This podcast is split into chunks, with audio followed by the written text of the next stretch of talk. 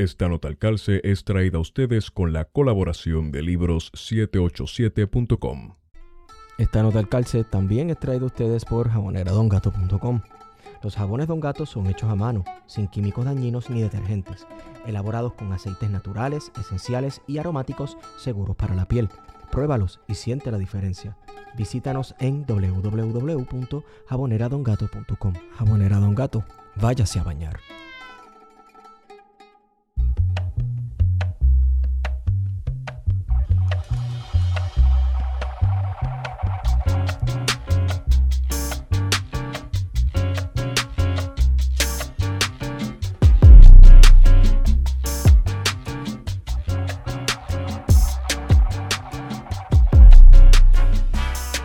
Buenos días, buenas tardes y buenas noches. Bueno, ahora mismo buenas noches por el- todo el ruido de los coquillas que pueden escuchar en el background.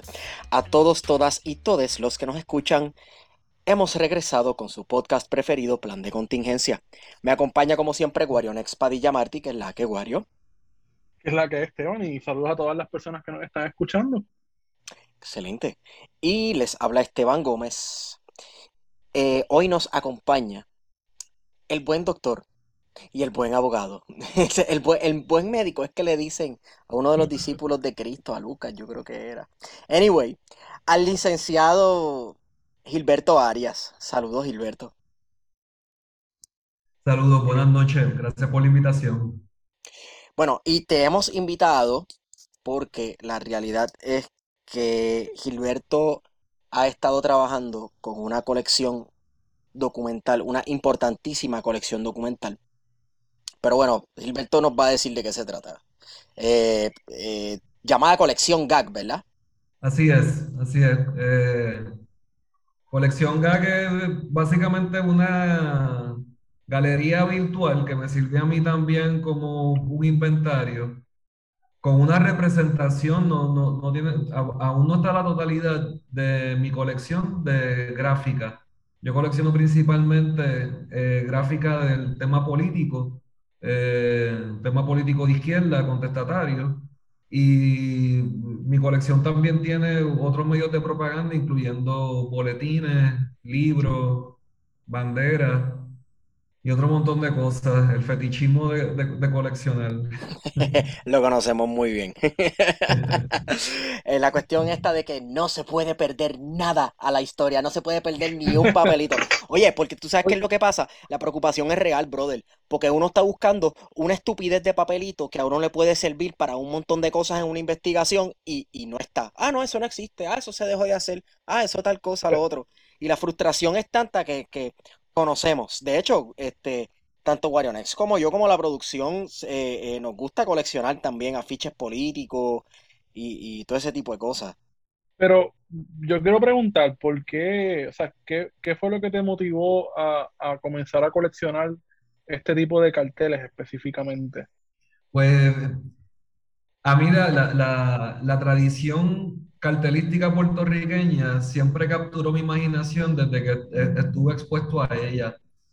Ah, para mí, esa tradición de la, de la DIVETCO, de la División de Educación de la Comunidad, y esa producción gráfica cargada políticamente, siempre me pareció un, un- un- objeto de contemplación y y- y de colección muy rico. Precisamente porque al, al- al ser, al, al el cartel estar compuesto de esta oscilación de la imagen y del texto, tú tienes no solamente la representación pictórica, sino que tienes un, un contexto histórico. Y esa intersección entre lo que es la, la propaganda, eh, educación en salud, mezclado con, con arte, pues nada, siempre, siempre me llamó muchísimo la atención. Y en Puerto Rico se cultivó a tal extensión que en Puerto Rico en algún momento se hacían carteles y, eh, para todo, o sea, para el, el día de, el el- el- desde el festival de la, de la piña cabezona hasta el día de la secretaria había un, un cartel para todo. Y yo no iba a coleccionar todos los carteles que se han hecho en Puerto Rico y me autoimpuse es, es eso, que iba a ser solo la temática política de izquierda. Y nada, siempre me, siempre me ha encantado.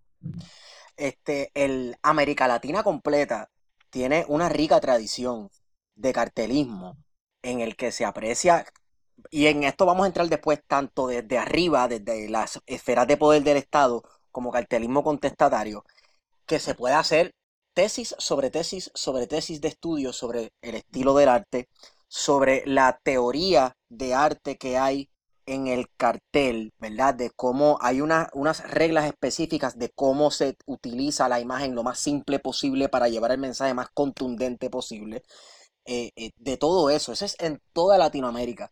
Y mencionaste la Divetco y mis carteles favoritos, ¿verdad? Digo, hay unos carteles contestatarios bien dementes en Puerto Rico, pero los carteles de la Divetco están tan brutales porque, como hablábamos ahorita antes de comenzar a grabar, se puede hacer una historia del siglo XX de Puerto Rico a través de, del cartelismo vis a vis, ¿verdad? El cartelismo institucional vis a vis el cartelismo contestatario. Este, y las, las narrativas del Estado y las filosofías que, el Estado quiere esparcir entre la población están bien claras en el cartel. Eso está bien brutal. Eh, entonces, eh, estos los carteles que están en tu colección son tuyos? ¿Tú los consigues o tú sabes de personas que tienen y los retratas, los digitalizas?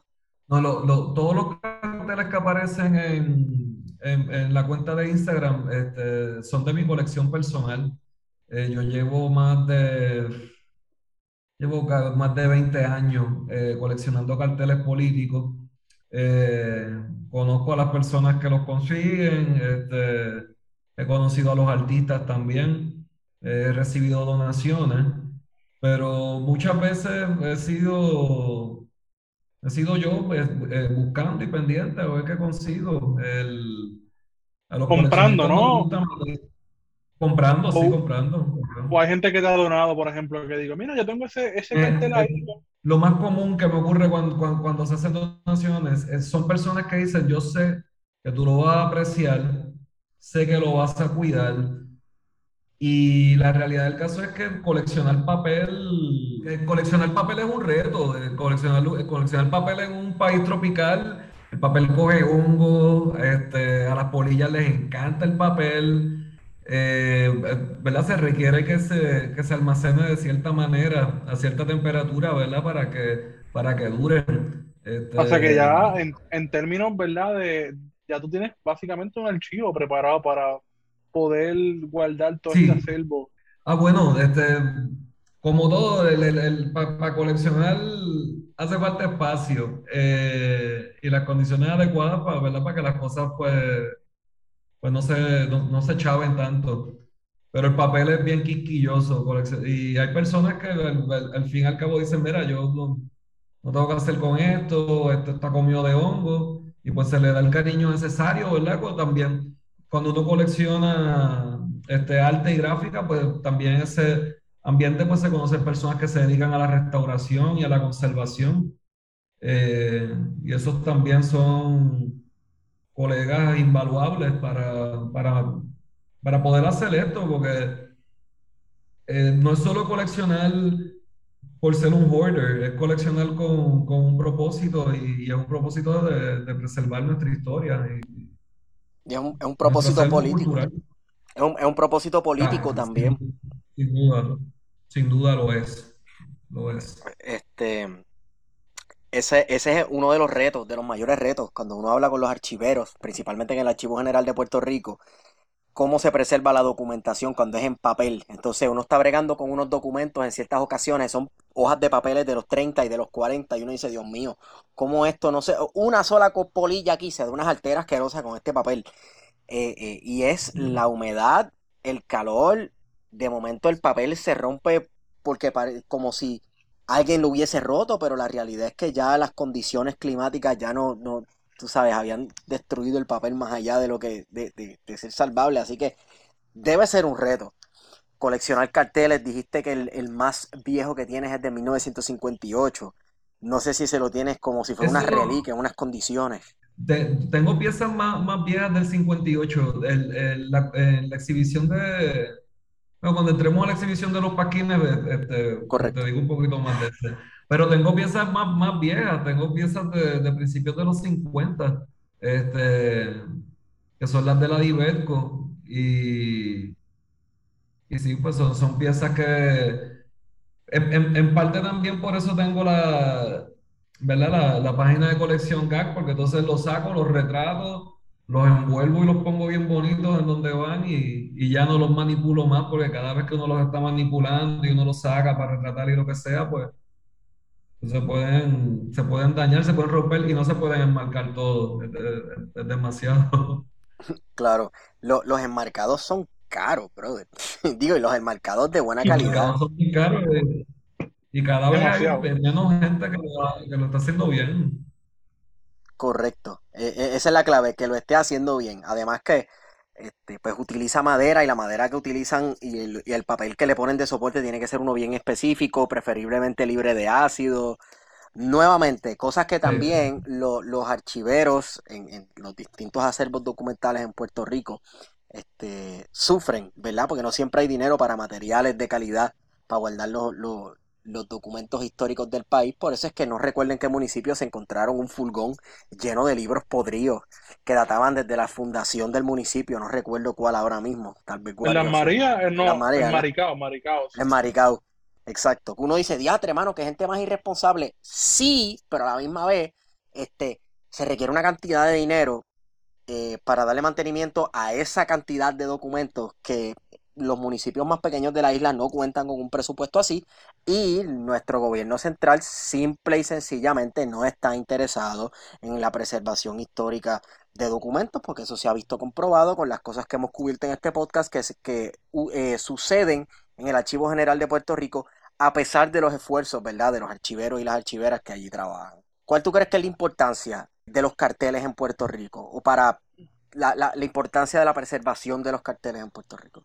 Pues creo que la, la- gran importancia del, del cartel en Puerto Rico es que funciona como una herramienta didáctica muy única eh, y te ayuda a trazar el desarrollo político de, de Puerto Rico a través de la, de la imagen. Son como quien dice, como si fuesen pedazos de, de memoria. Y yo creo que la otra gran importancia es que en realidad la- los, los puertorriqueños y las puertorriqueñas que hicieron gráfica lo hicieron súper bien. Son carteles Sí, exquisitos y no tienen nada que, que envidiarle y son inventivos, utilizan el humor, no le tienen miedo a los colores. Este, ¿verdad? Porque uno puede ver otras tradiciones de, de cartel y de arte de propaganda. Este, pensemos en los chinos o en los soviets. Y, ¿verdad? Tienen esa estética bien dura, bien realismo, el, ¿verdad? El, el realismo socialista y ese compromiso sí, que tenían con retratar la realidad y proyectar, y proyectar el, el mundo que se quiere. En realidad la, propa- la, la propaganda nunca es para representar el, el presente y las cosas jodidas. Este, los carteles son bonitos porque siempre proyectan el, el mundo que se quiere. Y Exacto. yo creo que en general, ¿verdad? No solo puertorriqueña, eh, este, de las distintas tradiciones de propaganda, pues se puede, se, se- se puede capturar un poco el espíritu de, de los tiempos, cuál es el, el mundo que se quería, cuáles eran las preocupaciones mayores, eh, cuáles eran los problemas de salud pública más comunes. Este, una riqueza de información, eh, eh, en realidad es un caudal inagotable y es importante por eso preservarla y estudiarla y, y sentirnos orgullosos de que, de que se hizo y que, y que todavía se hace. claro. Hablando del, del realismo socialista, el, el- el- el arte realista de- de- del socialismo, hay un cartel de la Liga Socialista que en parte emula un poco ese estilo de arte de, de realismo, no completamente, ¿verdad? Porque no es una pintura preciosa con miles de detalles y colores en el que sale Mao rodeado de, de niños, ¿verdad? Como, como este, suelen hacer en Corea. La- la- lo- los pósters políticos de, de Kim, de Kim Il-sung y de, y de Kim Jong-un así rodeados de niños con un paisaje bien precioso. No, no, no. Pero hay un cartel que es antielectoral de la Liga Socialista que yo creo que intenta emular un poco ese estilo que, que están presentando casi como el llamado nuevo hombre del, del, del socialismo utópico, que está chulísimo. Es que Fíjate, la, la, la li- la- la Liga Socialista funda, la, funda Juan Antonio Corregel, en 19 Juan Antonio Corregel y, y otras personas que, al principio estuvieron en Acción Patriótica Unitaria. Fue un grupo que se fundó con los remanentes del Partido Nacionalista, viejos militantes también del Partido Comunista puertorriqueño, y fundan Acción Patriótica Unitaria, que era un, ¿verdad? un grupo que buscaba eso, lo que siempre unidad en la izquierda. Co- Corregel empieza a, a darle bastante duro al marxismo, ¿verdad? Como se ha discutido en el programa y en otras ocasiones. Y con esa juventud de Acción Patriótica Unitaria viene a fundar la Liga Socialista en 1964. La Liga, en ciertos momentos de, de su historia, eh, tuvo un carácter abiertamente maoísta. Eh, miembros de la Liga visitaron Pekín este, y se, se consideraban maoístas y, y a lo mejor de manera voluntaria, pero a veces estas cosas pasan de manera involuntaria también, pues cogen un poquito de ese, de ese sazón chino. Este, sobre que a nosotros todo- nos gusta en plan de contingencia. sé.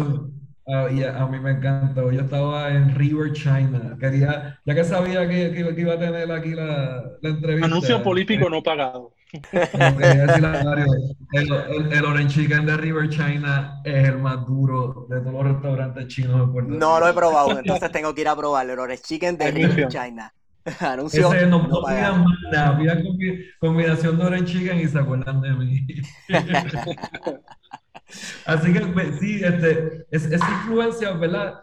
Pero fíjate, el, el cartel puertorriqueño eh, cocina con su propio sazón, porque no, no se parece a, a esas corrientes estéticas de, de la, de la propaganda clásica europea. Eh, un poco, bien, en realidad bien, viene también con mucha influencia estadounidense, eh, ¿verdad? La Liberco la funda Irene Delano, la, la esposa de Jack Delano. Irene Delano, su familia trabajaba en una fábrica de ropa y ella conocía la, la técnica de la serigrafía, de la serigrafía para estampar camisetas, que todavía se usa. O Correcto. sea que Irene Delano trae la serigrafía a Puerto Rico y, y trae también, ¿verdad? Eh, sus influencias. Y luego aquí se pule eh, con, con la tradición pictórica que se tiene. Ahorita Esteban mencionaba, men- mencionaba como si hubiese una oposición entre el cartel, cartel contestatario y el cartel que, que propulsó el Estado para su misión cultural. Ajá. Pero la, reali- pero la realidad es que hay una continuidad de esos artistas. Este, Antonio Martorell, que es uno de los gran, o sea, el gran, pro- el gran, no, bueno, bueno, un muy buen proponente del arte contestatario en Puerto Rico, con carteles clásicos como la batalla de Algeria, el Rotecé con, con el rostro de Luisa Ferrer simulando a Hitler. Él, era, él, él fue aprendiz de Lorenzo Mal y Lo- Lorenzo Mal fue el fundador del taller del Instituto de Cultura puertorrigueño. Entiendo que, que Luisa Ferré le dio los fondos para que estudiara, ¿no? Lo becó. Bueno, el- a, Lorenzo Mal. No, a Martorell. Ah, Antonio Martorell. Desconozco, no hay que preguntarle a él. Bueno, eh, pero Pero- también muchos, muchos de estos este, artistas que trabajaban para el Instituto de Cultura puertorriqueña, en efecto, eran Sí. independentistas. Y Y- hicieron carteles contestatarios. Hicieron Lo- cartel, pues, el mismo Lorenzo Mal. Sí, Lorenzo Mal, Lorenzo Mal hizo varios, pero Lorenzo Mal diseñó el, el- el cartel para la octava asamblea del MPI. Carlos Raquel Rivera diseñó el cartel para la segunda asamblea del, del MPI. Y toda esta gente estaba en la Diverco también. Tony Maldonado diseñaba para la Liga Socialista, este, para boletines y para pasquines. Y, y Tony Maldonado también estuvo en la Diverco. Tony es el Dark Horse de la Diverco. Porque el tipo hace unos carteles brutales y, y como que no, no suena, no suena tanto como Tufiño y Lorenzo Mal. Pero nada, lo que vamos es que, que esa oposición per se no la había porque er- eran los mismos. Eh, o sea, la, la misma gente de la Ibeco estaba haciendo, comiendo candela y haciendo arte contestatario. O sea, ellos eran la, la oración y la contestación. Correcto, correcto. ¿cierto? Así que hay Incluso- una, hay ah, una, hay una continuidad entonces, ¿verdad? De lo que estaba haciendo No, la directo. Eh, y entonces, lo otro que te quería preguntar era que si bien hay una continuidad, en el 59 hay un, hay un proceso revolucionario que yo creo que lo cambia todo en el mundo, pero particularmente en el Caribe, que es la Revolución Cubana. Y la Revolución Cubana, ¿verdad? Utilizó la propaganda por todos los medios posibles ante la agresión masiva y de propaganda que también tenía Estados Unidos, emisoras de radio, carteles, eh, televisión, todos los medios posibles. Y me imagino que en Puerto Rico se dejó sentir esa propaganda, eh, ¿verdad?, que estaba realizando el gobierno revolucionario cubano. Y no sé si lo pudiste, o, si, crees que hay algún tipo de influencia directa sobre los artistas y sobre el cartel puertorriqueño de esta época. Sin, sin duda, sin duda la hay, sin duda la hay. La revolución cubana, la revolución cubana le dio una nueva forma al imaginario de la izquierda en Puerto Rico, dentro de las formas de, de hacer propaganda. Incluso, incluso, cuando triunfa la revolución cubana, en Puerto Rico se establece un capítulo de la Unión Internacional de Estudiantes. La Unión Internacional de Estudiantes es un grupo creado por los soviets este, República Checa para, para hacer reuniones de, la, de comunistas. Y toda esa propaganda se hacía para Puerto Rico, se hacía desde Puerto Rico, y ahí hay una retroalimentación y, una influencia. La maquinaria, la maquinaria de propaganda cubana era súper extensa, muy original, muy colorida. Este, ellos tampoco le tienen miedo a los colores. Y tanto la revolución, o sea, tanto el arte de la revolución cubana como el arte contestatario en Puerto Rico tienen otro gran influencer y es el arte pop norteamericano. El, el- el- tanto la propaganda de Cuba como la de Puerto Rico en, en muchos momentos, pero sobre todo en esa parte final del 60 y principios del 70, la, la influencia grande es, es arte pop. Y es un eso es un poco irónico, porque eh, los movimientos artísticos estadounidenses como el arte pop y, incluso hasta el arte abstracto, eh, se teoriza que fue una contestación al realismo socialista utópico, ¿verdad? Este, est- estas artes estadounidenses desde cierto aspecto, eh, con todo y que en ciertas ocasiones se utilizara para la protesta, este, eh, a los Estados Unidos no le estaba muy mal, porque precisamente no estaba imitando el socialismo utópico eh, de, de los soviets, de los chinos, de Corea del Norte. Este, y entonces viene estos cubanos y estos puertorriqueños y utilizan esa técnica de arte y bueno, para ser subversivo, para hacer arte subversivo. Claro, no, no sería la primera vez que se utilizaba. El, el- hay, hay- hay todo un acervo de propaganda, sobre todo de finales de los 60, incluyendo el mayo francés. Si ves la, la- la propaganda del mayo francés tiene muchísimo eh, arte pop también. Y, y más allá del arte pop, eh, yo creo que el- el- esa gran diferencia entre el arte bloque soviético, incluso el chino, versus el puertorriqueño, el cubano, es el uso del humor. Este, ¿verdad? Cuando tú está bien contento, rodeado de niños, en un campo lleno de vegetales, ahí no hay ningún, ahí no hay ningún puto chiste. Eso es lo que ellos quieren. Y esos son cuadros casi de, de reverencia y se ponían en las casas y eso era para respetar. El, el cartel cubano y el puertorriqueño tienen, tienen- no, no, no se cogen tan en serio a veces. Y creo que se lo permitieron, se lo permitían a sí mismos, el uso del humor. Mencionaste que el cartel que es más, ¿verdad? Que la exposición más antigua que tienes, ¿verdad? Este, es del 58, ¿verdad? Eh, y la década de los 60, ¿qué, qué significó para el cartel puertorriqueño el cartel protesta? Pues ya que hablamos del, del- de ese primer pasquín, es interesante porque el, el pasquín más viejo es del 58, es un pasquín de Carlos Osorio y es un pasquín recaudando dinero para la Revolución Cubana. Eh, es un pasquín donde sale una paloma con ala disparada eh, así, eh, y se llamaba la peseta octubre, mes de la peseta por la libertad. Y eso era unas recaudaciones de dinero donde tú pagabas una peseta, se vendían este, billetes de rifa. Eh, esto se hacía a, nivel isla en Puerto Rico.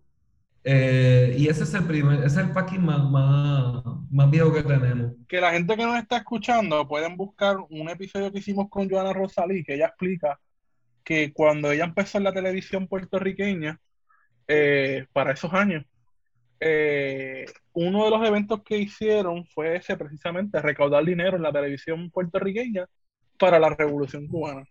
Cosas veredes.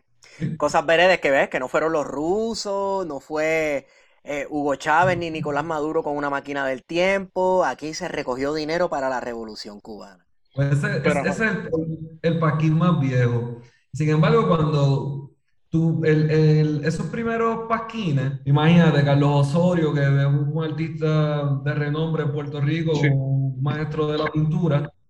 Después, Francel Boni, Francel Boni era el, secretario de Bellas Artes del MPI y las portadas de la primera tesis del, del MPI está ilustrada por Francel Boni. Francel Boni les ilustraba eh, los periódicos Claridad, y Manuel de J, Manuel el licenciado Manuel de. González, que fue el secretario de Prensa y Propaganda para Claridad hasta el 77, en entrevista, nos dice que Francel Boni era el secretario de Bellas Artes, pero que esa secretaría no se dedicaba a la propaganda.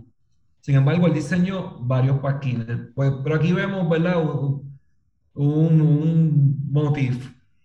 Carlos Osorio, Francel Boni, todos estos paquines tienen mucha ilustración. Este, uno ve el, progreso en el packing, ¿verdad? Cuando empiezan a ser los diseñadores informales, ¿verdad? Los estudiantes de la FUPI, este, haciéndolo un mimeógrafo, versus esta primera generación de, de paquines que son como, son obras por sí solas casi. Sí, que son unos duros los que la están haciendo. Estábamos hablando ahorita, mismo Lorenzo Mal y toda esta gente. Y entonces pues se va viendo ese cambio. Es bien interesante también cuando, cuando se colecciona la propaganda y se organiza de forma ideológica, ver cómo van cambiando las consignas. Y igualmente el, el caso más, más, ilustrativo es ver esa propaganda de transición, de, de transición de MPI a PSP cambia el, color, cambia el, estilo, cambia, cambia, el lenguaje gráfico. Sí, totalmente. Es incluso el tipo de imagen, y estoy imaginando yo que se utiliza para el MPI, es más eh, parte de la iconografía nacionalista que uno ve por ahí, ¿verdad? Este, figuras del, del procerato y este tipo de cosas, mientras que en el PSP eh, ya son más, pues como ya están constituidos formalmente en un partido de los trabajadores, la propaganda va más hacia ese lado y utiliza menos eh, iconografía nacionalista, si no me equivoco, ¿no? Siempre, se retiene, siempre se retiene. Eh, ¿Verdad? No podemos perder de vista que el Partido Socialista puertorriqueño se llamaba Partido Socialista, pero tenía un, gran ingrediente nacionalista. Y lo retuvo y, esa pelea interna, ¿verdad? Tú sabes, de ser los marxistas internacionalistas versus independencia primero y después socialista, fue, ¿verdad? La, misma discusión, la misma vaina. Y, la misma de hoy. Es la, misma, de, hoy. la, misma de hoy. Y los mismos, eh, los mismos pedidos llamando por unidad dentro del independentismo, los mismos chistes irónicos de que nunca va a haber unidad y todo ese tipo de cosas. Lo mismo. Y, y en la propaganda se nota. Tú, es, bien interesante, ¿verdad? Eh, ver la propaganda del, del MPI, luego pasar por la del PCP y luego ver la de las organizaciones más pequeñas, como el Partido Socialista Revolucionario, que fue fundado, si no me equivoco, en el 66 por Narciso Ravel.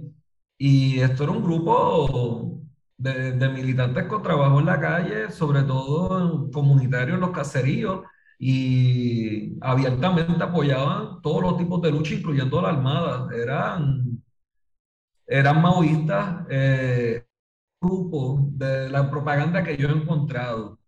Era el único grupo que utilizaba martillo y la, eh, martillo y la osa, o sea, y los colores de la bandera Wow, china. sin Es miedo alguno, in porque, your eh, face. porque Porque es, todo.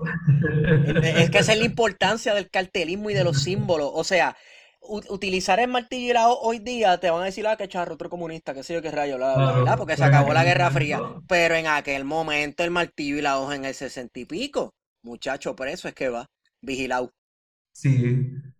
Y, el cartel que tú, el paquín que me mencionaste también de la Liga Socialista, eh, que a mí me me podría ser diseñado por Tony Maldonado, no lo sabemos porque los, los paquines no se filman, pero, ¿verdad? Y como tú dices, aparecen unos obreros con las armas, eh, dándole con una lanza en el pecho al, al águila, Sí, pidiéndole a los, a los, a los trabajadores que no voten, porque esa es la campaña contra el plebiscito del, correcto, 60 correcto. del 67. Eh, ven acá, estos pasquines políticos eh, se ponían en las calles como los que uno ve ahora, que uno pasaba por, por, por algún edificio y habían cuatro o cinco ¡fua! pegados de esos así, que los hacían, este, ¿cómo es? En la, en, en el en la oscuridad de la noche, porque te podían meter preso por pasquinar paredes. Eso es correcto. Los, los paquines que están en la, en la exhibición estaban diseñados para ser puestos y fijados sobre los muros con engrudo. Es una mezcla, ¿verdad? Una pasta de agua y harina para pegarlo. Y en algunos de los ejemplares en la exhibición, casi, casi todos están bien conservados. Este, pero hay algunos que se nota todavía que le pasaron por encima con la brocha, con el, con el engrudo. Qué brutal. Eh, no estaban, no, no, no, contrario al cartel en serigrafía, que la serigrafía se imprime en un papel de, de algodón un poco más pesado y se utiliza la, ¿verdad? La plancha y la, y la tinta, creando un estampado más duradero. Pero el pasquín estaba hecho para anunciar lo que va a pasar el weekend que viene y para que se pierda.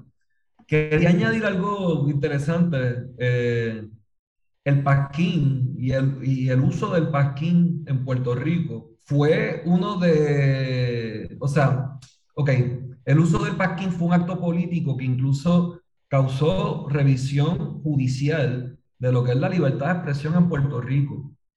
Eh, cuando se arresta a los 20 miembros del, del MPI, incluyendo a la Plana Mayor, a Juan Maribra y a Manuel de J. González. Roy Brown también estaba arrestado ese día.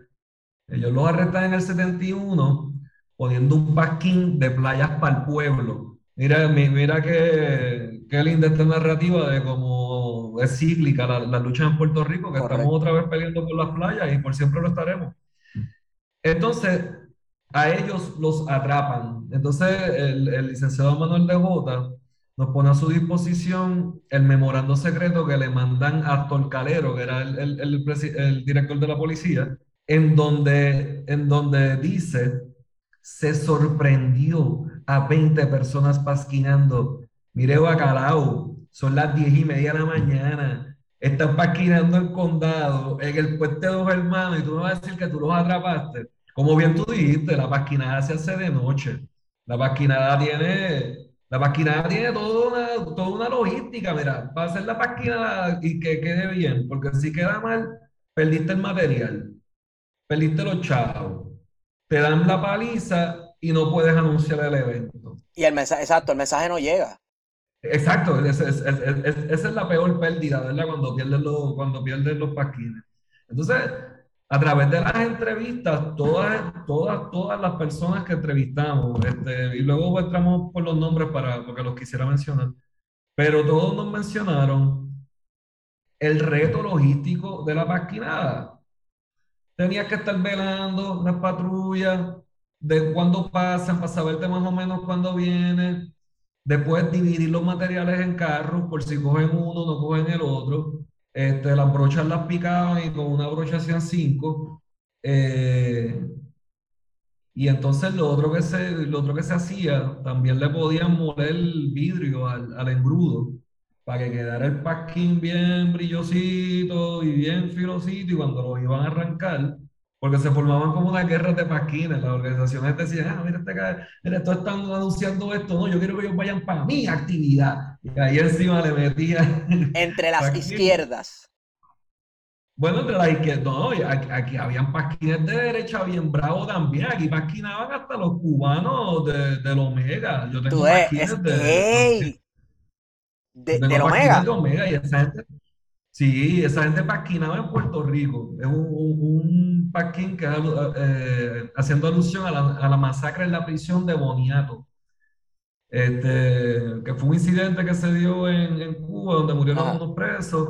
Eso lo han apapuchado, de la U y la U se han dicho cosas. Hay muchas cosas que por descubrir ahí, pero bueno, obviamente la, la derecha cubana utilizó eso para, para crear la indignación y aquí se pasquinaba. Yo tengo otro pasquín súper gracioso que sale este, Hernández Colón, o sea, sale Fidel Castro, como si fuese un Puppet Master, controlando a Maribra y a Hernández Colón, porque ellos se llegaron a reunir en algún, en, algún momento para unas elecciones, y entonces abajo dice, la alianza va en serio. Y era como la alianza del comunismo internacional con Hernández Colón. Y con el Partido Popular Democrático. están en quechua, o sea, Hernández Colón, really. entonces ese es el equivalente de eh, los memes estos súper mal hechos que son un screenshot de un screenshot de un screenshot de un screenshot que puso una señora PNP en Facebook. Era así, era, así, era, así se regaba la... Interesante porque nosotros en realidad consumimos arte, algún tipo de información en formato gráfico, o sea, de imagen con palabras, como el meme, como el cartel. Correcto. Este, y, ya estamos bien acostumbrados a eso, pero entre estos eran los, los memes. Y de nuevo, importante, o sea, pues mira, dije el día de derecha, pero los dos tenían buen sentido del humor porque está bien gracioso, o sea, Hernández Colón con Fidel, con Maribra, este... Pero hiciste, eh, perdóname, eh, ah, para cerrar, eh, hiciste ahí una comparación bien chévere porque el, el meme es el cartelismo político digital del siglo XXI. De hoy, y hay guerras de memes. Y en las elecciones eh, eh, se forman escuadrones de memeros para coger cualquier estupidez que diga cualquier candidato aquí y lo tire al medio. Incluso cuando pasa algún acto de brutalidad policíaca en este país, comienzan a hacer memes. Este, eh, que de hecho, bueno, iba, a decir algo de brutalidad. Hay, una analogía, pero también hay, ¿verdad? Está la diferencia y la, y la diferencia es en los métodos de producción. El, hacer hacer el packing, lo tienes que diseñar, lo tienes que imprimir, lo tienes que empatar, tienes que hacer una ronda nocturna, ¿verdad? Pues el, meme pues, es más, más fácil de hacer. Claro, y lo haces desde la comodidad de tu celular. Exacto, más artesanal, menos artesanal, como la cerveza. Correcto, correcto, correcto. Guario. Yo iba a decir solamente que, que los carteles de la derecha eh, sí están muy cabrones y, me viene a la mente, por ejemplo, los carteles que se hicieron durante la guerra civil española por parte de los franquistas que están demasiado de cabrones. Correcto. Y, también el cartelismo eh, fascista de Mussolini, ¿verdad? Odiamos a los fascistas en este podcast, pero le, le, metían un detalle al arte, estos fascistas de mierda. Y el de los nazis. Y el de los nazis también, que tenemos unos cuantos por ahí. Mira, eh, yo no, yo me gustaría que los vieras después, porque eh, fui a una tienda de antigüedades hace mucho tiempo y una señora tenía unos carteles del Partido Nacional Socialista Alemán y ella me dijo, nadie se quiere llevar eso. Yo lo vi, el papel es un poquito grueso, pero se ve que es bien viejo.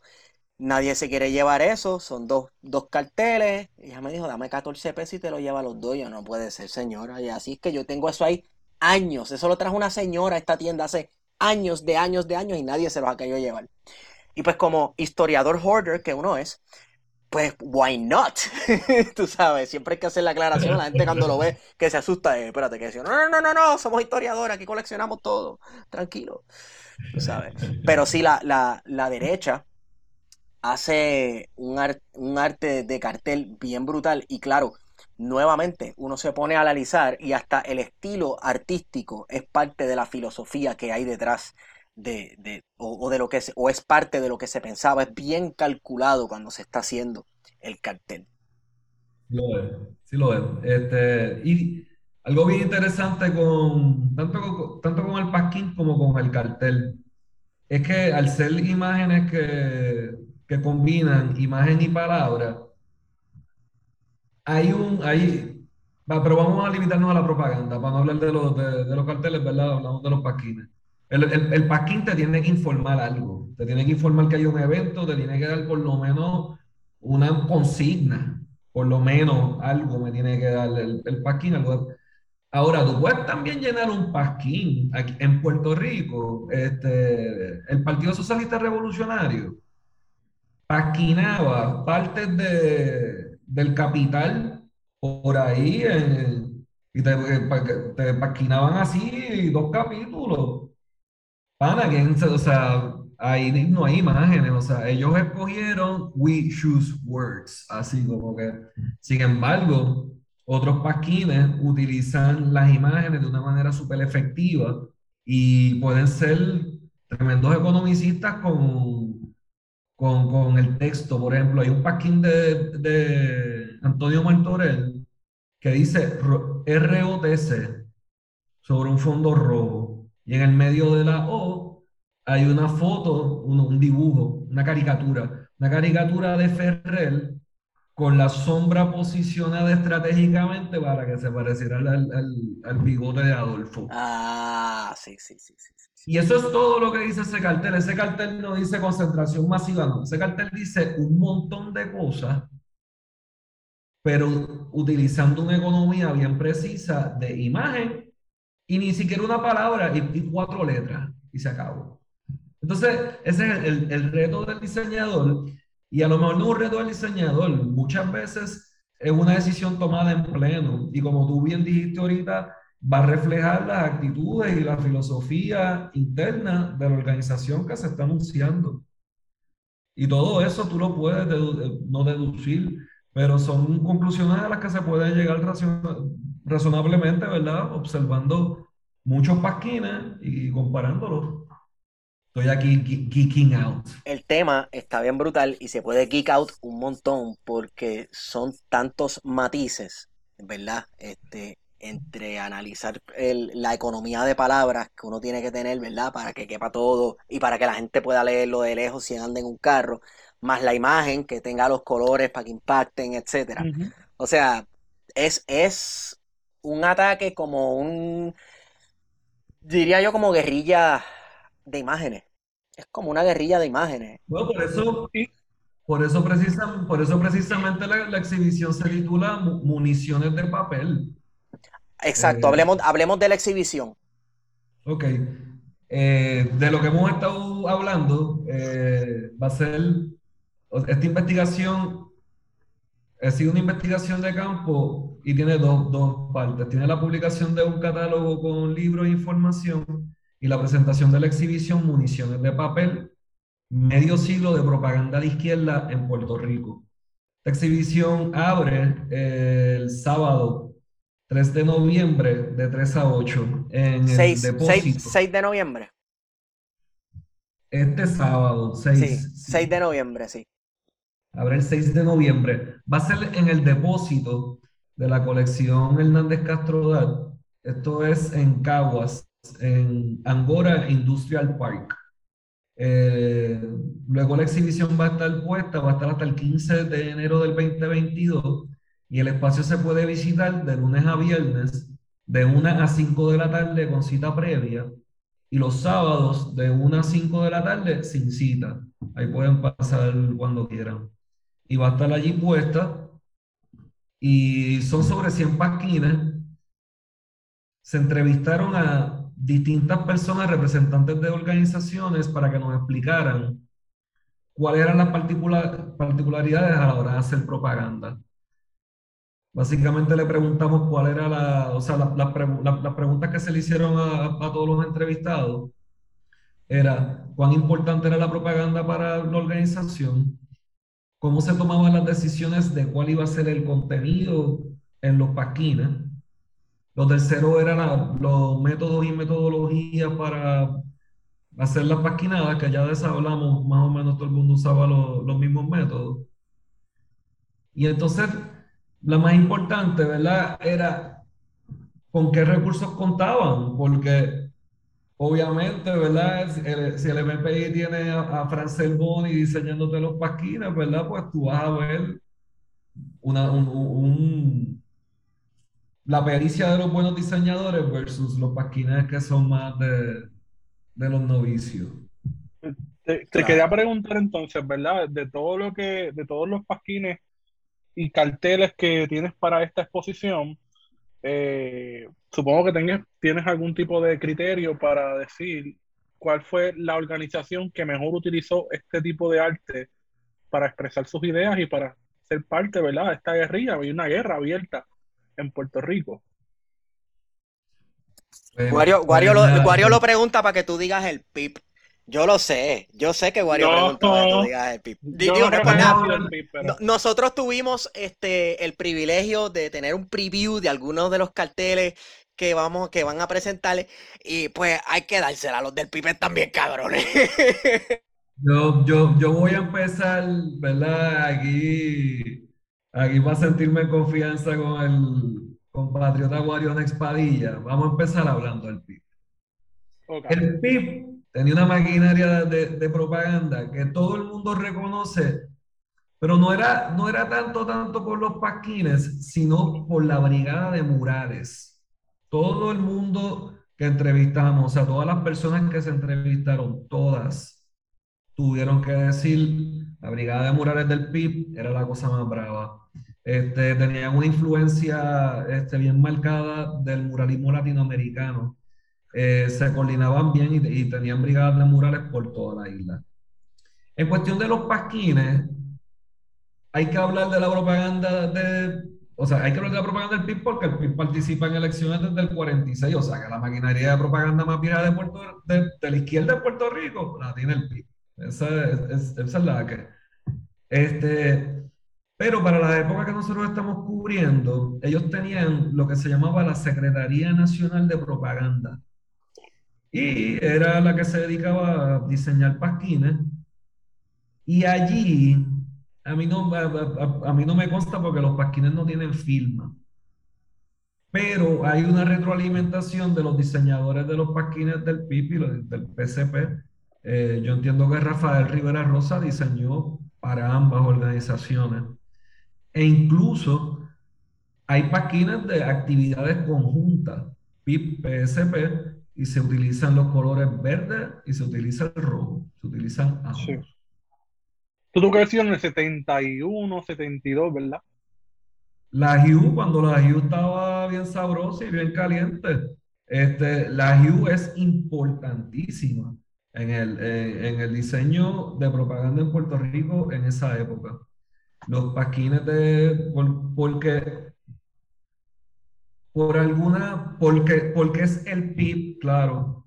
Ellos recibían propaganda este, internacional de distintos movimientos con el que el PIB tenía ya sus conexiones históricas y pues los pipiolos recibían un montón de revistas chulas, de este, boletines de Argentina, bien diseñados, bien, y tenían, tenían la influencia eh, gráfica y hay mucha influencia también de Suecia, ¿no? Y, porque, por ejemplo, la rosa que se va a utilizar en el PIB es súper europea.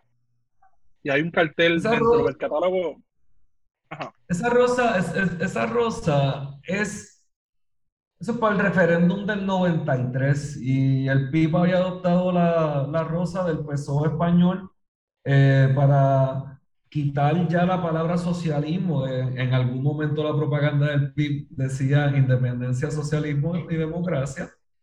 Y la rosa fue una manera bien sutil de, de, mantenerse en la línea socialdemócrata eh, y utilizar un símbolo, pues nada, eh, eh, muy bueno, un, símbolo que me imagino que es un símbolo un poco más inocuo, utilizar la mano con la rosa o la rosa sola, que es el símbolo de, la internacional socialista, a tener un fucking martillo y una hoz, tú sabes, en, en, no, no, o, o, literalmente la palabra socialismo. O sea, la rosa es una de decir socialismo sin decirlo.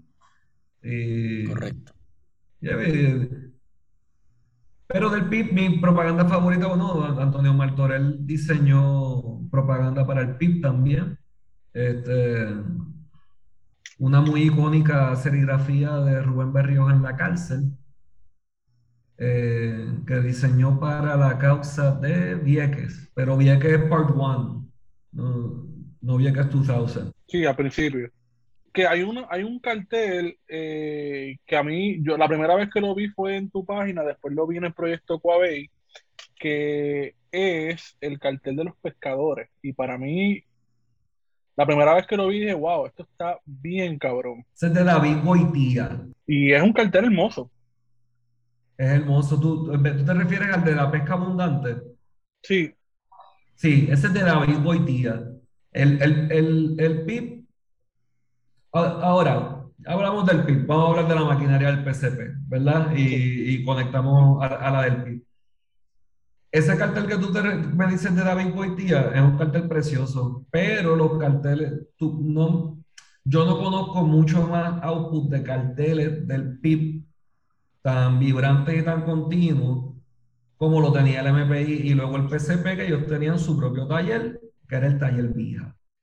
Entonces, en el taller, en el taller Vija participaban Nelson Sambolin, Rafa Rivera Rosa y, otros artistas. Y ellos estaban afiliados al MPI PCP, pero no recibían directrices de cómo hacer su propaganda. Funcionaba como un taller independiente. Y no estaban, o sea, eran, eh, o sea, eran miembros, pero no era, bueno, todo el mundo... Había independencia política, por así decirlo. Básicamente, sí. Nada, y diseñaban bien y diseñaban en la línea del partido. Este, hicieron sus carteles y sus páginas de la cal, hasta que el PCP dijo no más cal. Y nunca más volvieron a salir esos páginas. Son, sí. Eh, pero el, PCP tenía dos grandes ventajas. La primera, de, lo que hablamos, un taller como, como el taller Vija, con dos diseñadores súper buenos, bien creativos, produciendo un montón de pasquines y de carteles súper vistosos, originales, con buen sentido del humor.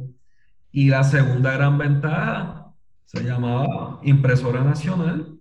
Cuando yo tengo la imprenta, yo tiro más pasquines que tú y se acabó. Y no solamente tiro más pasquines que tú, es que tiro mis pasquines y tiro los tuyos también porque todo el mundo imprimía en impresora nacional. Casi todo el mundo.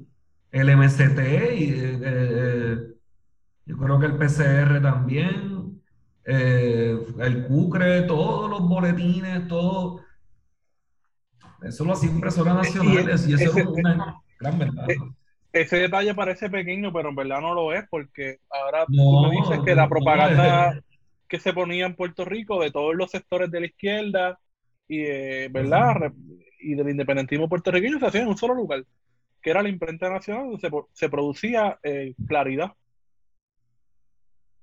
Y era el lugar del calentón. O sea, si tú querías una guardia nocturna bien caliente, te iban a dar bombas, plomazos. El licenciado Manuel de Bota nos enseñó el, disparo que, que tiene de cuando, de cuando atacaron Impresora Nacional. Eso se la pasaban tiroteando y tirando bombas molotov y cuanta cosa para la Impresora Nacional. Miren el sacrificio que se hacía para tirar periódicos, boletines y pasquinas.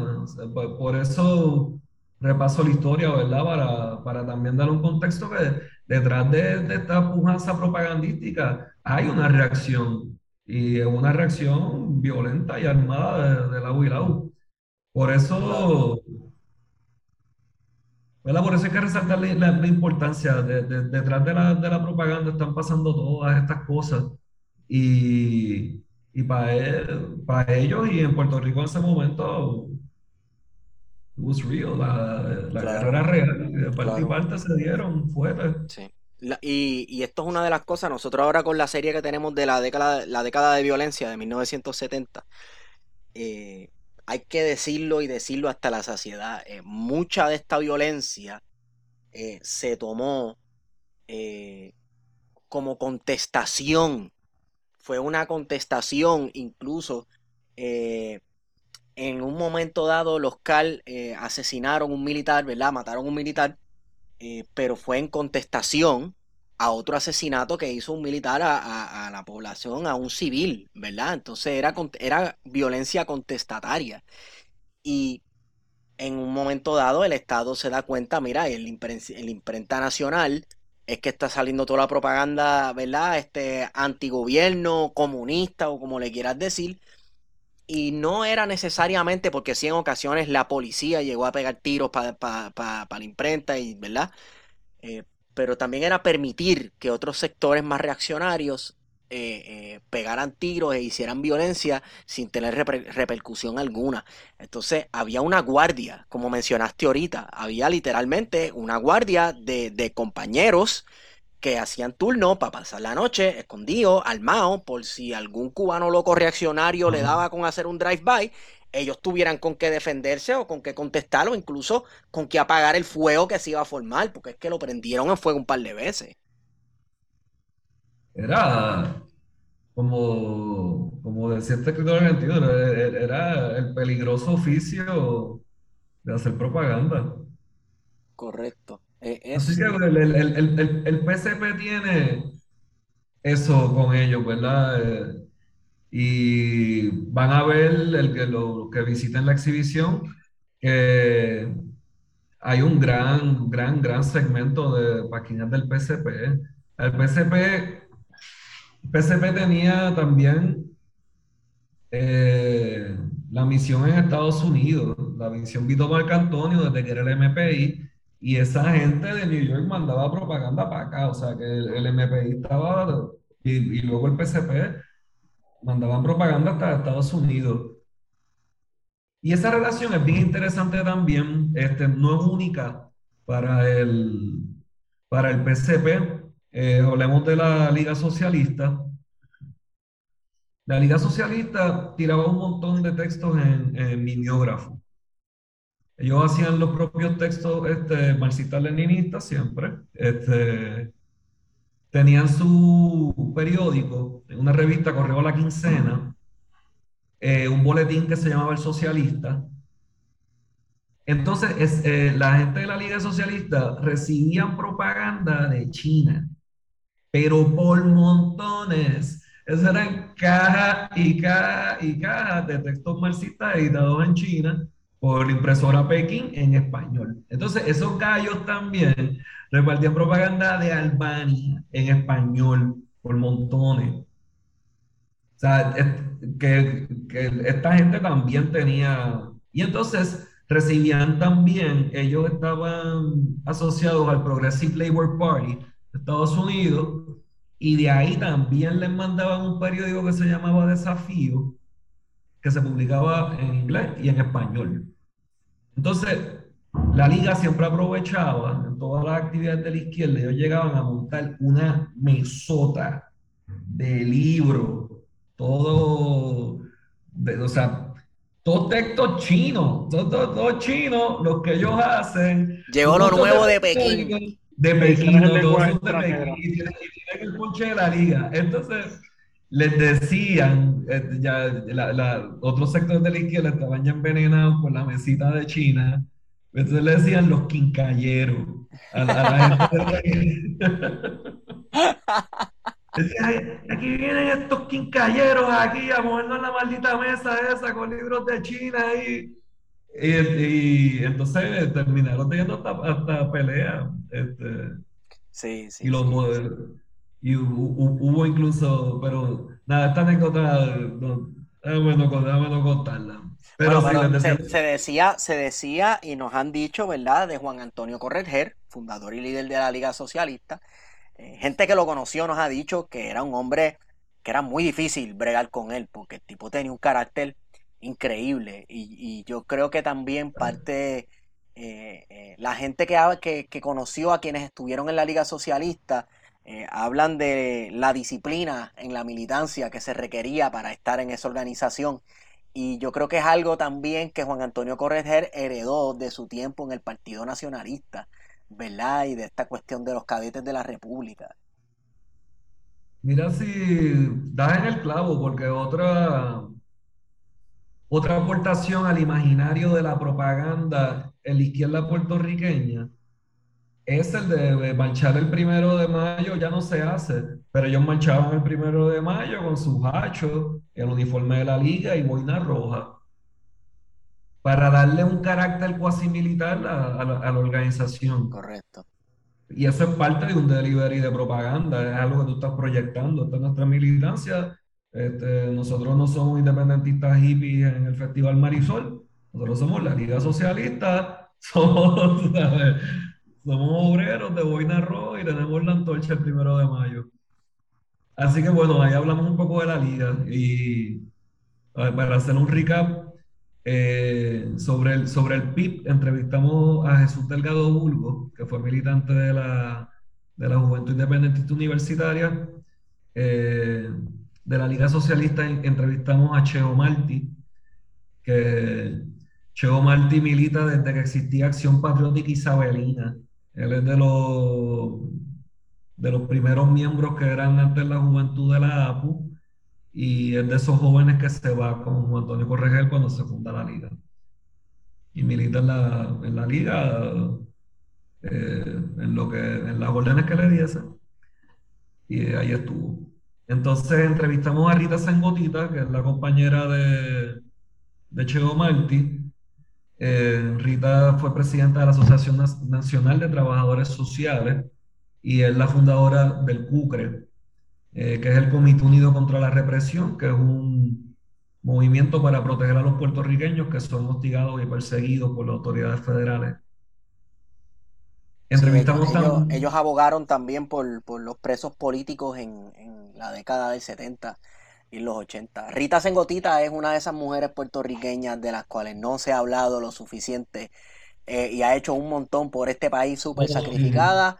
Y tú vas a una actividad y ella llega y, tú no sabes quién es porque tú sabes, este, pero yo creo que en plan de contingencia nos toca pronto una conversación con Rita Sengotita porque eh, ha tenido una larga vida de mucho servicio a la nación puertorriqueña, definitivamente.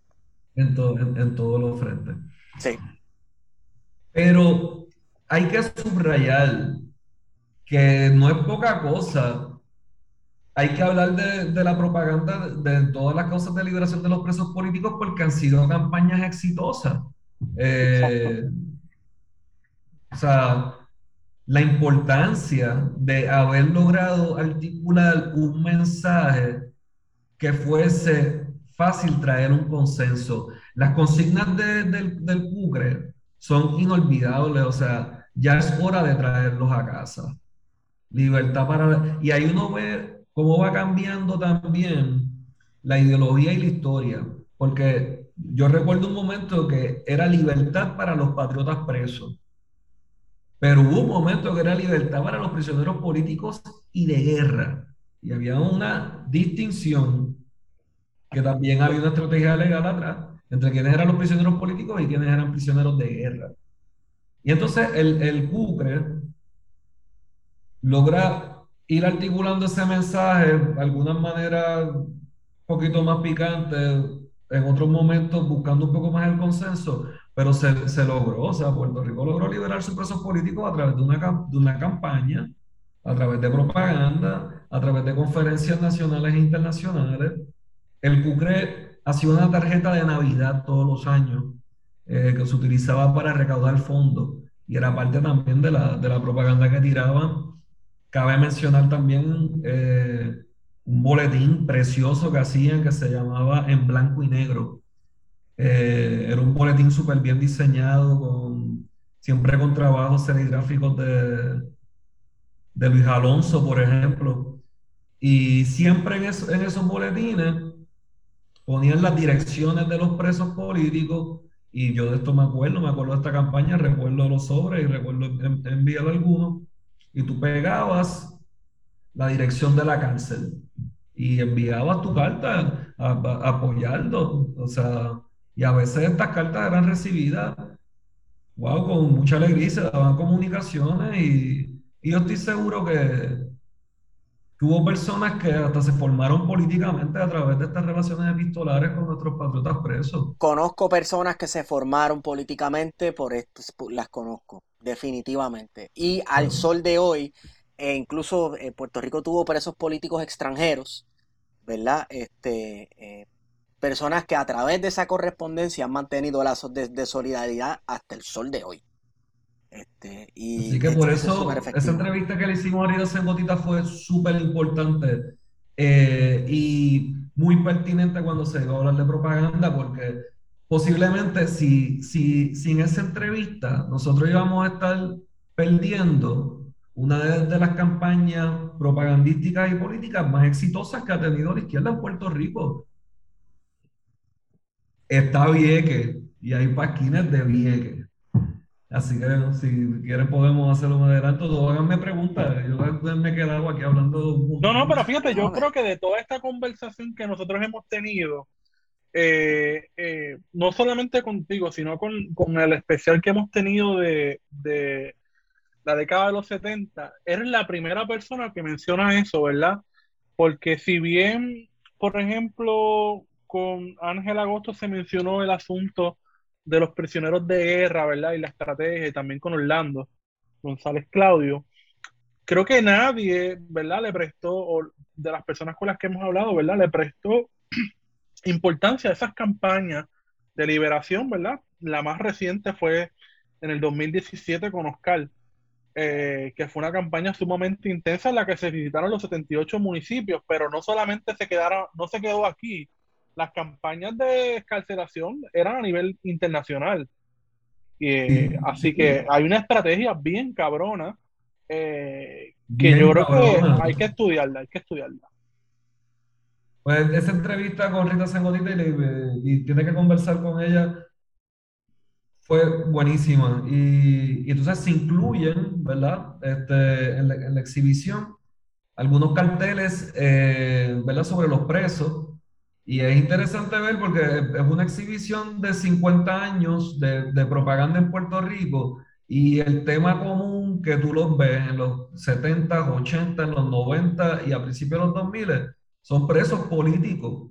O sea, la campaña antimilitaristas fueron cambiando con el tiempo, eventualmente con la, con la salida de la Marina en Vieques se apagan, pero las campañas de presos políticos hasta 2017.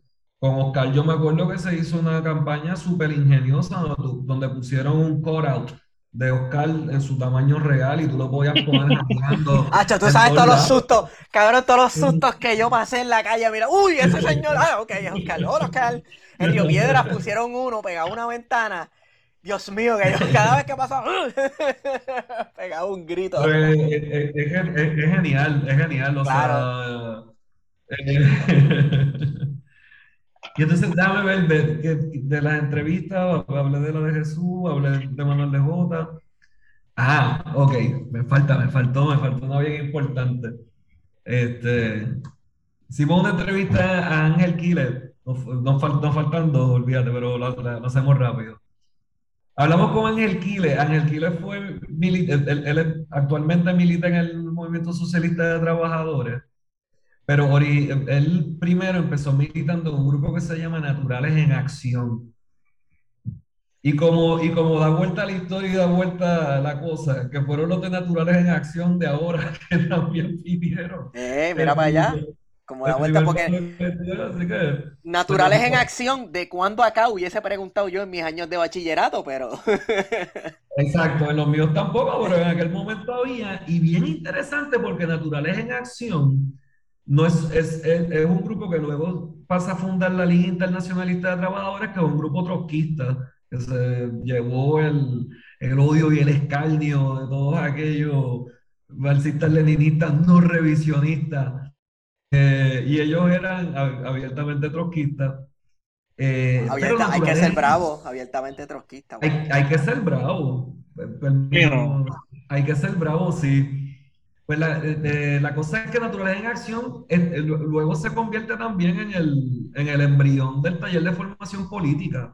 Neftali García eh, Córdoba, esta gente estaba allí en ese grupo. Y entonces ellos producían un, un boletín. Luego la Liga Internacionalista eh, produce un periódico que se llama La Verdad. Y fíjate, de los periódicos de, de la izquierda en Puerto Rico, está bien diseñado y bien bragado. Una cosa bien interesante, la Liga Internacionalista, desde, estamos hablando de finales de los 60, la Liga Internacionalista segunda, ok, estamos hablando finales de, los 60, principios de los 70. La Liga Internacionalista tenía en el periódico una sección pro derecho eh, gay, lo que ahora reconocemos como LGBTQ, pero antes pues le decían gay. Pero esta gente estaba adelante, o sea, en Cuba, ¿verdad? Ahí la, la revolución tuvo su chispetazo y mucho, eh, ¿verdad? Eh, eh, sobre todo con el, con el trato social de los homosexuales. Y en la izquierda de Puerto Rico, ¿verdad? Era bastante generalizada la macharranería, ¿verdad? Vamos a decirlo. Rampante. ¿Cómo? Es todavía. Rampante, rampante. Y entonces la, la Liga Internacionalista tenía esa posición no solamente eso, sino que también eran eh, pro derechos de la mujer, pro aborto. Eh, en pensamiento crítico yo llegué a leer este, artículos ¿verdad? Eh, ¿verdad? sobre el derecho de las mujeres a escoger, pero en, en este periódico, en La Verdad de la Liga Internacionalista, era, era un tema bien presente. Eran también, algunos eran estudiantes de ciencia, ¿no? Tienen más esta mentalidad, nada, científica. Y ellos recibían también eh, literatura de Pathfinder Press, que es la casa publicadora en Nueva York, este, famosa, trotskista también, y recibían un periódico en inglés y español que se llama Militant, y también tenían una revista que se llamaba Temas Internacionales. Y esta gente en realidad estaba discutiendo eso mismo, temas internacionales. Tenían una librería que se llama la librería Betances, en la calle Saldaña, allí donde nos hemos encontrado una que otra vez. Este, que fue la librería del MSP en algún momento. Y se la vandalizaron, lo tenían velado. Este, pero allí, además, también utilizaban como propaganda. Ellos no eran un powerhouse de los paquines, este, pero le metían mucho amor a ese periódico. Y también ponían muchos documentales, este, sobre todo del conflicto en Palestina y de temas latinoamericanos. O sea que e, ellos tenían este punto de vista más, un poco más amplio. Y, y bueno, y también pues, por la unidad de la izquierda y, los temas que siempre han unido a la izquierda, ¿verdad? Eh, presos políticos, antimilitarismo, anticolonia, básicamente. Mencionaste, ¿verdad? Por encimita a Nestalí García, me acordé rápido de Misión Industrial.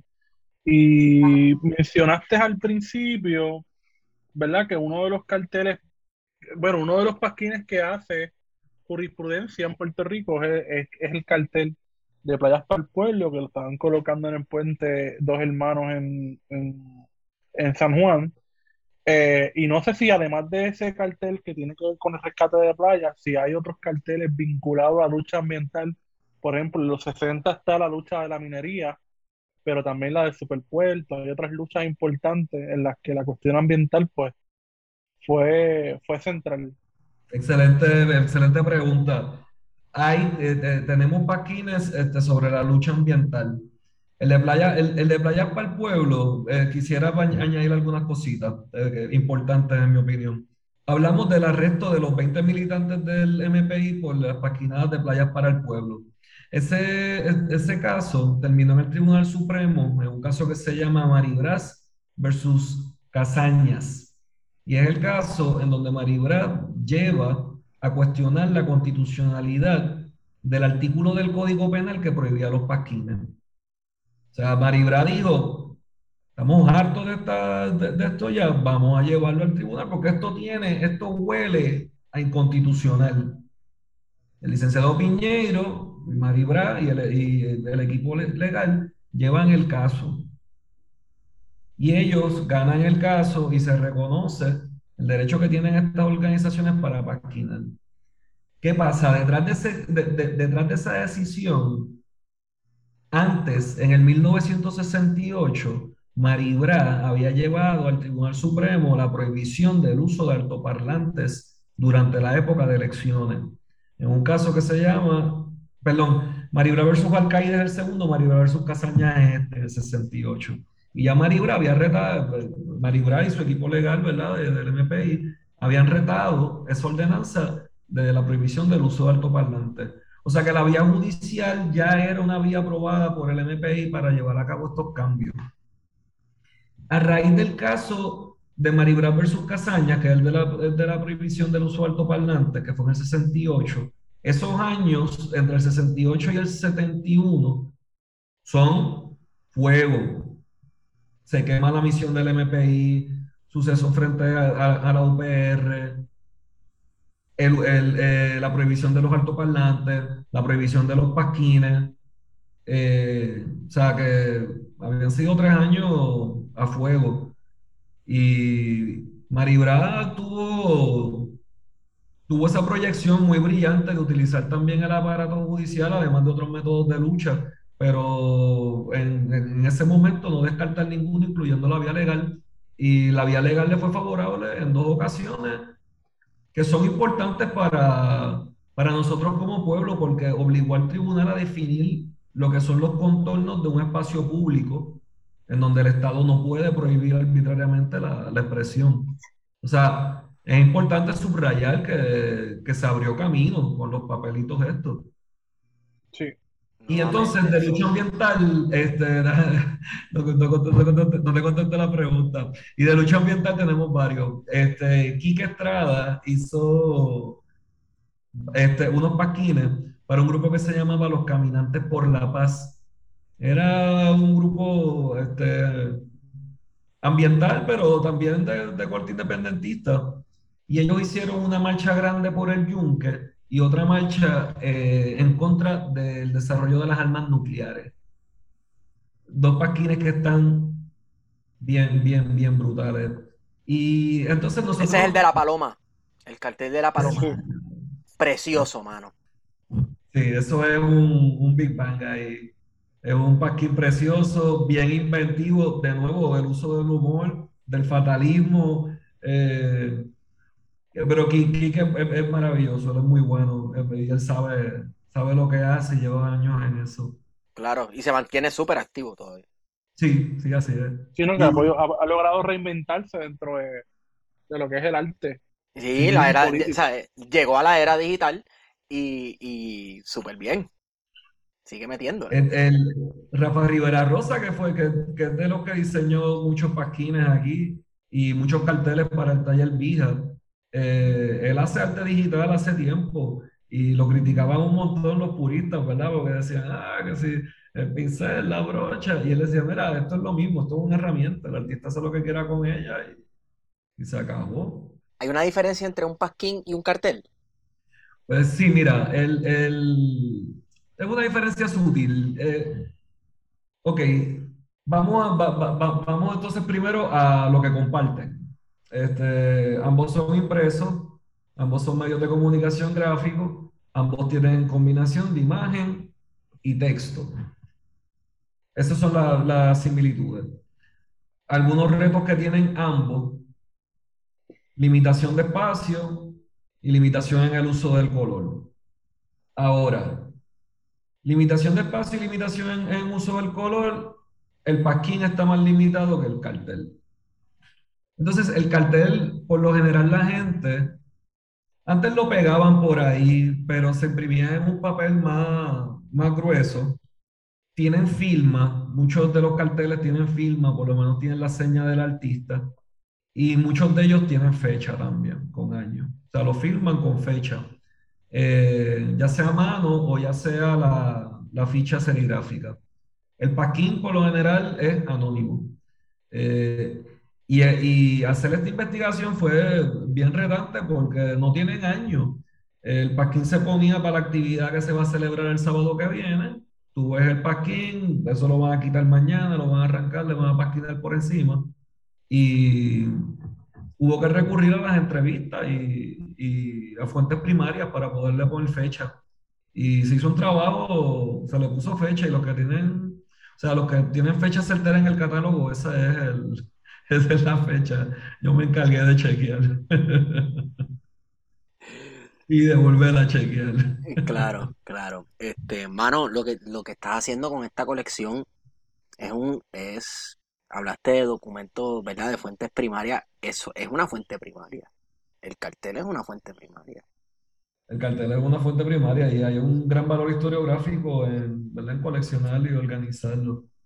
Claro. Yo, a mí, a mí, a mí me van a matar. Yo tengo que mencionar a Dayan Feliciano, ¿verdad? La curadora, la co-creadora de este proyecto, eh, una gran investigadora en esta área y, y una amiga. Y ella fue la que me propuso ¿verdad? para hacer esto, eh, coordinó las entrevistas, es la que está haciendo la curaduría de la, de la sala completa y es la segunda vez que trabajo con, con ella haciendo un proyecto como, como este. Y escribiendo, entrevistando gente, editando, montando, bueno. Bueno, pues un saludo cordial a la compañera Diane Bras Feliciano. Este, yo creo que podemos ir cerrando, pero antes de terminar, este, ¿cómo has visto que ha ido cambiando el cartelismo? Porque he visto que hay unos intentos de, de hacer como, como revivir este tipo de cartelismo que vemos en los 60 y en los 70. Y Eh, hay nuevos, por, por ejemplo, ahora mismo el PIB tiene, específicamente el PIB San. Juan, Sí, tiene la, la ofensiva, ¿verdad? Que, que es una colectiva eh, que ha estado haciendo pasquines, ¿verdad? Para, para el PIB, pero más que para el PIB, ¿verdad? Eh, representando o continuando esa misma línea eh, de pensamiento que vimos en los 60 y los 70. correcto, porque como dice Wario, más allá que, que para el PIB, he visto carteles que es más una cuestión que no es del PIB, ¿sabes? No tienen los, los colores verdes, por ejemplo, uno que hicieron en contra de Luma, ¿verdad? Eh, no no se puede decir necesariamente que eso es del PIB, aunque sí es del PIB, ¿verdad? Pero no es un cartel de un partido político. Lo que se está representando no es como tal con un partido político, sino nuevamente es resistencia. Mostrar resistencia y emitir una opinión bien contundente diciendo mucho con poco. Y eso está bien brutal. Ahí el, el- el- el medio digital eh, cambia, el, uso del packing eh, cambia un poco su pertinencia y, y su relevancia, pero está vivo, eh, como dijiste, la ofensiva serigráfica, Bemba PR, Taller eh, gráfico, Galvin Sierra, que Calvin está Sierra, eh, Cierto. están haciendo y, y está presente. Yo me di una vuelta por Río Piedra los otros días y, y vi paquines en blanco y negro de Juntos contra Luma, vi los de los de la serigráfica también, el de Lares, eh, y vi por ahí. eh, La que gente de la serigráfica nos escucha, así que saludos a ellos. Sí, Saludos a los compañeros de la serie gráfica, así que, yeah. De hecho, este, nuestro, el logo de plan de contingencia es diseñado y creado por Galvin Sierra. Y es básico, si tú ves la imagen, es, es un cartel. O sea, es unos colores Sí. bien simples. Como hace esa pregunta, pues nada, de- después hay, hay una exhibición también ahora mismo en el, en el Museo del UPR que se llama el cartel Voz para la Resistencia. Cierto. También, también se publicó un libro bello que tiene también un ensayo de la compañera Diane Brass sobre, sobre los talleres independientes en Puerto Rico. Es una exhibición bien complementaria, bien complementaria con la del, con la del packing. Eh, y ahí se pueden ver, ¿verdad? La diferencia entre ambos. El cartel tiene más espacio para lucirse, eh, es básicamente la gran diferencia.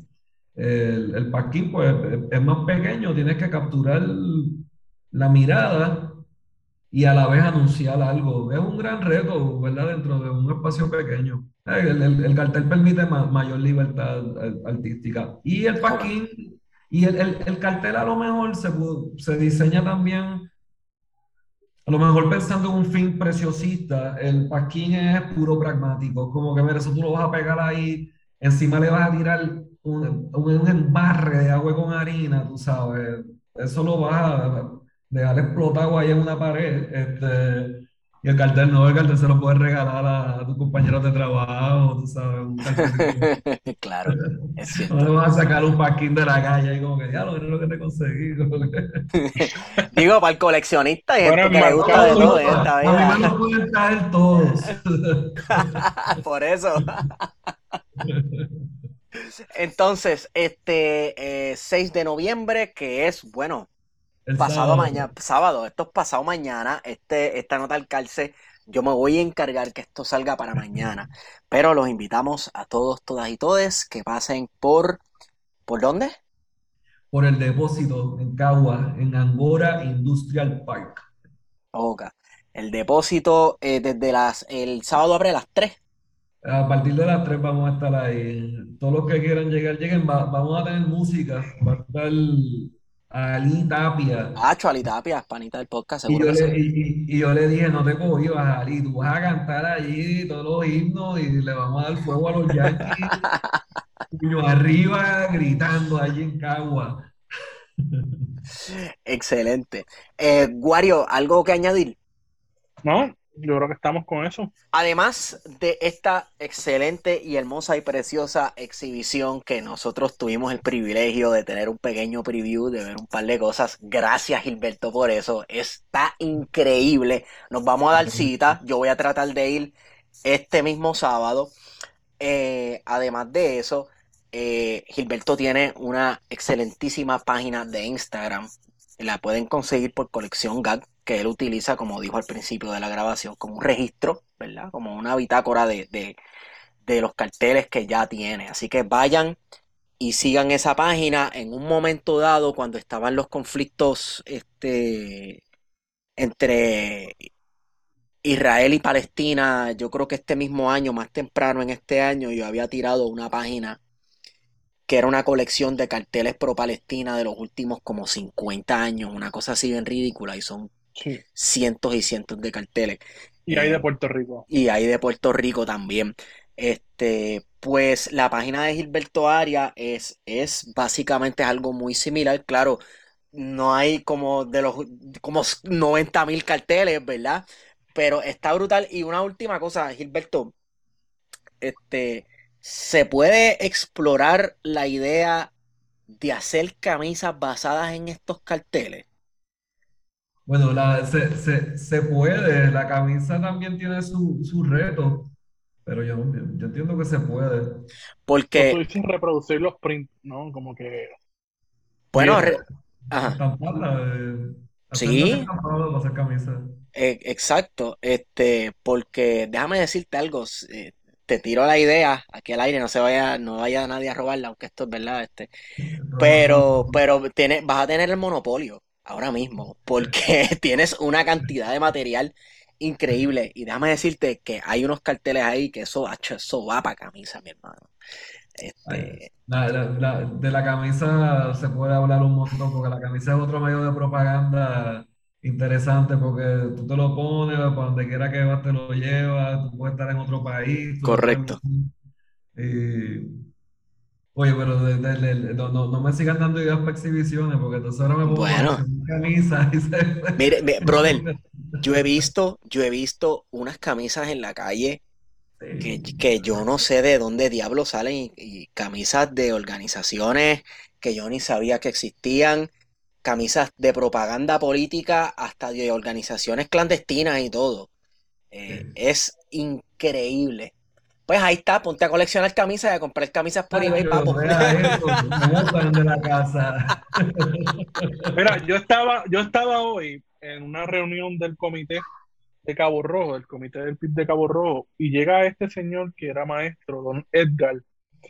Eh, yo sé que Edgar no está escuchando esto, pero Edgar llegó con su camisa de Vieques. Claro. Ah, son ya más de 20 añitos. Ay, ay, don- yo siempre, ¿verdad? Este, desde, desde que i- iba con mis padres para, las- para las actividades, siempre compraba t-shirts, soy un freak de las t-shirts. Y no te creas, hay- nosotros tenemos un, un movimiento, cuando vamos para áreas, nosotros hacemos a ver quién tiene la t-shirt más vintage, hecho del año más caliente, como que... Mira, esa t-shirt de- del primero de mayo de 2017, ese es el, el, el holy grail de las t-shirts. Chacho, ese primero de mayo estuvo encendido en candela, brother. Y, y bueno, también las ticheres son como, como una medalla de honor a veteranos de ciertas guerras, estuviste, ¿verdad? estuve- no, estuviste ahí, la t-shirt, yo fui y estuve ahí. Como las t-shirts de los Claro. conciertos, para roncar, así yo... Sí, yo estaba en el concierto de Silvio con Roy Brown, así Exacto, como- exacto, exacto. Pues, este, bueno, si no la co- si la idea no la coges tú, la coge otro, pero yo creo que hacer una colección de t-shirts incluso también. O sea, yo he visto gente por ahí con t-shirts del Festival del Güey de yo no sé dónde diablo, ¿verdad? Que lo- los, la- las t-shirts de festivales culturales están bien brutales. O sea, estas cuestiones, estas actividades municipales y eso, los diseños están bien cañones y las de los 80 y los 90 más todavía. ¿Sabes dónde aparecen? En Etsy y en, y en eBay. Los gringos las venden, brother. Eh, yo no sé de dónde rayos las consiguen, o, o no sé si son gringos, son New Yorkers, ¿verdad? Que gente que estuvo, estuvo aquí en un momento dado y, y se llevó esa camisa y ahora la está vendiendo. Pero, mira para allá. Hasta yo tengo una mente dañada con eso de las ticheras. Lo consideramos. Anyway, este, yo creo que ya podemos ir cerrando. Am, Gil, ¿dónde te consigue la gente, redes sociales, etcétera? Pues nada, en Instagram, colección gag, es la, única red que tengo para eso.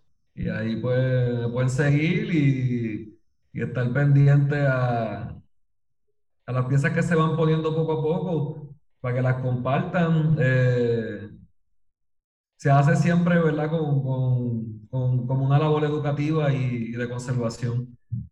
Y nada, como siento que como coleccionista, pues también hay, hay una responsabilidad de, de compartir este material y la propaganda está para ser vista, así que Correcto. hay que enseñarla. Correcto. Así que bueno, ya saben, este sábado eh, 6 de noviembre, de 3 de la tarde en adelante, y luego lunes, martes, miércoles y jueves, ¿verdad? De lunes a jueves, con cita previa en Caguas, en el depósito. Sí, Chévere. Entonces, Guario, ¿dónde te consigo? Me consiguen en Wario Candanga, en Twitter, en Instagram. A mí me consiguen en Estigón por Twitter. Recuerden seguirnos en Plan de Contingencia por Twitter e Instagram. Y tenemos página de Facebook también. Hey, Plan de Contingencia. Aceptamos donativos por ATH Móvil. ¿Ok? Este, así que ustedes busquen ATH Móvil Business. Plan de contingencia le va a salir así mismo. Y lo que eh, Papa Stalin ponga en su corazón, eh, donar, pues usted nos puede donar. Esta nota al calce también es traída a ustedes por libros787.com, donde consigues lo mejor de la literatura puertorriqueña y libros en español. Si utilizas el código plan de contingencia, el shipping te va a salir gratis en tu próxima compra de libros. También no podemos olvidar, olvidarnos, y esto no es un chiste, jaboneradongato.com. Los mejores jabones hechos por manos puertorriqueñas. Señoras y señores, si usted es como yo que se baña mínimo una vez al día, usted necesita un jabón de jabonera Don Gato. Estos días me he estado bañando con el, con el de avena y huele riquísimo. ¿Ok? Y si usted no se baña tanto como quiera, en el cuarto donde usted tenga un jaboncito de eso, va a oler súper rico. Así que vaya a www.jaboneradongato.com y utiliza el código de promo plan de contingencia. Y si no me equivoco, yo creo que lo que hacen es que le dan un descuento a la compra completa, a la compra total que usted haga. Vaya a jaboneradongato.com, jaboneradongato, váyase a bañar. A mí me siguen Estigón por Twitter, yo creo que ya lo dije, esta es la segunda vez que lo digo. Y hemos ido con ustedes. Plan de contingencia. Y no la pude salvar porque no creo en ella. Nuestro dreadlock no es adrede, no ladren que no amedrentan. Drácula, tu sangre drena y drones de droga encuentra Una andrómeda de andrógeno busca tribular las tribus. Atraquemos un truck y vámonos con trambos de tranco el Ibu Trinitarias entre rambos trinan en el terremoto. Tratan tretas entre títeres y entrenan prendiendo motos. Trazan rutas de mil trucos, trínquense más tríos rotos. Triturado cayó el párvulo en casa del trompo troto. Tro, troto, troto. En casa del trompo, tro, tro, troto. En casa del trompo, tro, tro, troto. En casa del trompo, tro, troto. En casa del trompo, tro, tro, troto. En casa del trompo, tro, tro, troto. En casa del trompo, tro, tro, troto. En casa del trompo.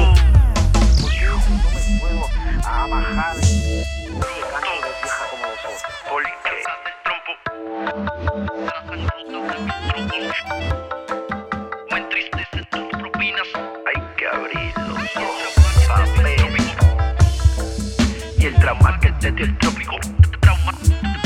Trauma, que el trópico.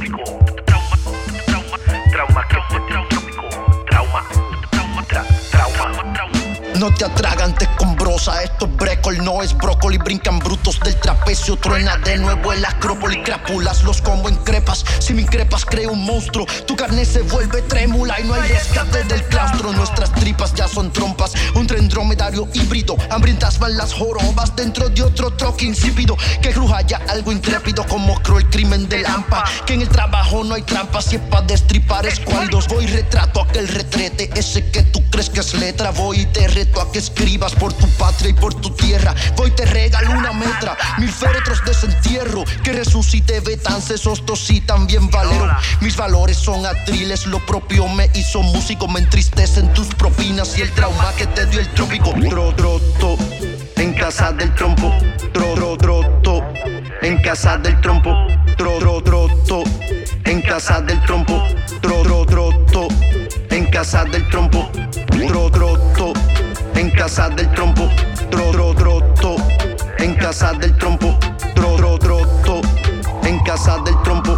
Tro, tro, troto, en casa del trompo. Te entretienen estos mantras, piensas que ando delirando. Hazme el favor, baja el radio de tu Tanto tantra va sin manta, con prudencia por el prado. Depredadores bambagos, figamos ya la tarántula. Tu generación sin filtro es Bruce Lee partiendo bruces. Son muchas manos de dioses pa'l cabrón de Peter Shilton. Que la crisis de mi tierra toda cruje en una noche. Pues las tropas trova mierda, si hay granujimo fantoche. Si no te ducha mi musa, disfruto otro golden shower. Orinque cada cuatrienio te arropas como tsunami. Si crees que la letra es mucha, si lo sientes sweet and sour. Tu mediocridad se asusta, no te tripe, ahí lo sabes. Si no hay más forma de entrarte, trending se pone el tridente. Si tú prefieres frustrarte, frunce el ceño, esté valiente. Y que el tiempo pase y pase, y que pase, y que pase, y que pase lo que pase. Mientras todos se dan mil pases, pero que acabe el impasse. Que tranquiliza y tritura, trompetas que trinen duras y que arranque ya el desfase. Tro, troto, en casa del trompo. Tro, tro, en casa del trompo. Tro, tro, en casa del trompo. Tro, tro, troto, en casa del trompo. Tro, troto, en casa del trompo. Tro, tro, troto, en casa del trompo. Tro, tro, troto, en casa del trompo. Tro, tro, troto. En